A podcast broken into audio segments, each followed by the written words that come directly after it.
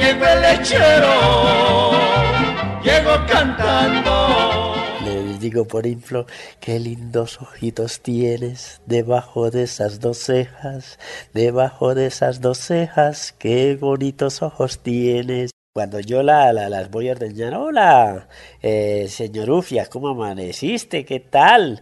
Trato de acercarme y espero que ella me huela para que se identifique que soy yo, porque generalmente llevo bajo entre oscuro y claro, entonces ella se levanta y este que viene a hacerme de aquí tan temprano, ¿no? Un oficio ancestral que siempre se hace con las primeras luces del día. Don Luis Molano, de niño correteó por los potreros y poco a poco fue heredando y aprendiendo del asunto del ordeño. Hoy siente mucho orgullo, su voz es cálida y se le nota la pasión. Soy originario y mi familia es de las familias más antiguas de Tibasosa. La cuestión de la ganadería ha sido un neto desde mis tatarabuelos. Mis tatarabuelos eran ganaderos. Yo agarrado a las a los pliegues de las de los calzones de mi taita y de mi mamá, pues desde muy pequeños me llevaban a ver el ganado y yo pues veía que pues con naturalidad como esos animales maravillosos que son las vacas producían para para sus becerros, producían para nosotros y producían para vivir de ellos. La vaca es sinceramente uno de los animales más prodigiosos de la naturaleza. Todo lo que produce la vaca y todo lo de la vaca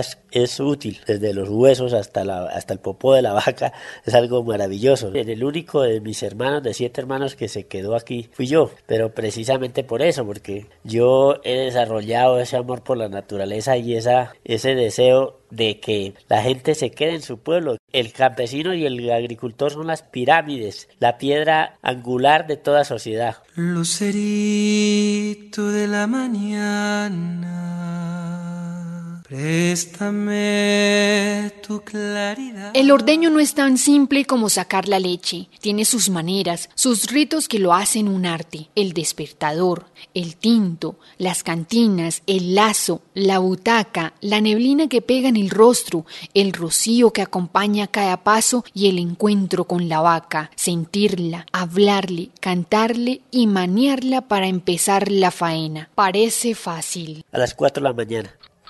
Proceso mío es levantarme, poner a calentar agua para desinfectar las cantinas. Yo las dejo jugadas, pero por la mañana antes de, pongo a calentar agua hasta que hierva y juego la cantina con agua hirviendo y dejo un poquito para mi tinto y, les llevo, llevo agua caliente también para lavarle los pezones a las vacas antes de ordeñarlas. Bueno, lo primero que uno debe hacer con una vaca para, para evitarse molestias es darle buen trato. Uno pues llega y suelta el becerro, mamontea la vaca para que la leche, ella baje su leche le deja mamar un poquito al becerro y lo amarra. Es mejor maniarla en el momento de ordeñar y la vaca se asusta y le rama la leche. La, la, la técnica para ordeñar no es una técnica de coger y jalarle los, los pezones o las tetas, como decimos nosotros, a las vacas. La técnica es apretar, saber apretar en una forma que no lastime uno la vaca y que la leche fluya de, la ura a la cantina. Las vacas braman, mejor dicho, ya es la hora de comenzar mi labor.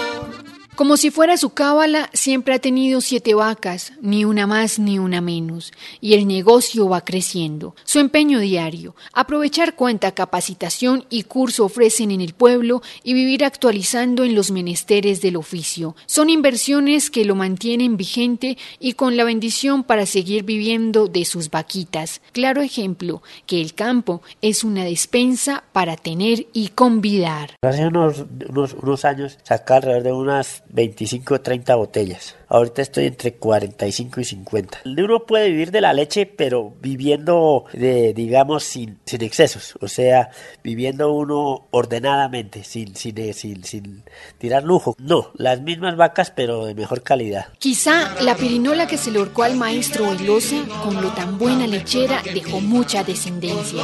Por eso no son tan simples como la pintada, la normanda o la negra, sino que tienen sus propios nombres. La leche va de la vaca a la cantina y la cantina recorre el pueblo de casa en casa, allí donde hay contrata y se paga al diario, a la semana o al mes vencido, pues hay confianza y lo sagrado es pagar lo que uno se come. Otro tanto va para el carro lechero, al que hace años se la vende, y esa quizá llegará a otros hogares, a otras ciudades, procesada, etiquetada y en la famosa bolsa. En la actualidad tengo siete vacas. Llamo una que se llama Confusia, otra la llamo la Pirinola, otra la llamo la Tatareta, otra la llamo la Raypol, la Rebeca, la, la Blanquita, la paloma. Tengo una becerrita que la llamo la señorufia. Desde mis taitas y mis abuelos han habido eh, contratas de muchos años. Sí, sí, sí, porque son contratas de toda la vida y ellas ya saben. Eso de madrugar tiene sus ventajas pues el día rinde y se hace largo. Por eso siempre ha habido tiempo para echarse unos bailes con las danzas campesinas de Tibasosa y otro para hacer poemas de las vivencias campesinas, actividades que cultiva para la vida y que combina con el que le da el sustento, el ordeño. ¡Qué dicha! Tallo bien, San Isidro bendito echó el milagro. ¿Qué me importa que me moje si me estaba haciendo alta? Pues no había agua para comer son algo más de 40 años en el oficio y por ahora no hay un hasta cuándo.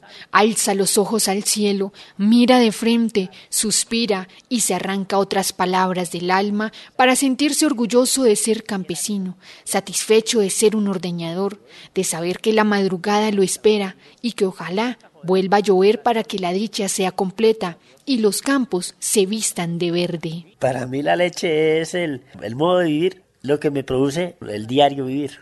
Y así vivo, muy contento y orgulloso, porque soy, gracias al cielo, un alegre ordeñador.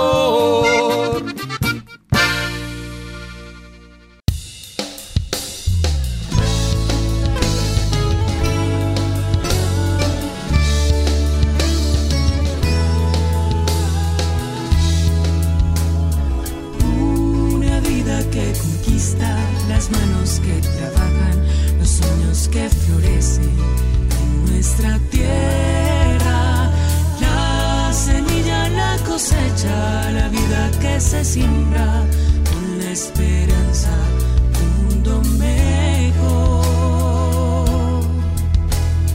Este es mi campo querido, una despensa para dar y comida.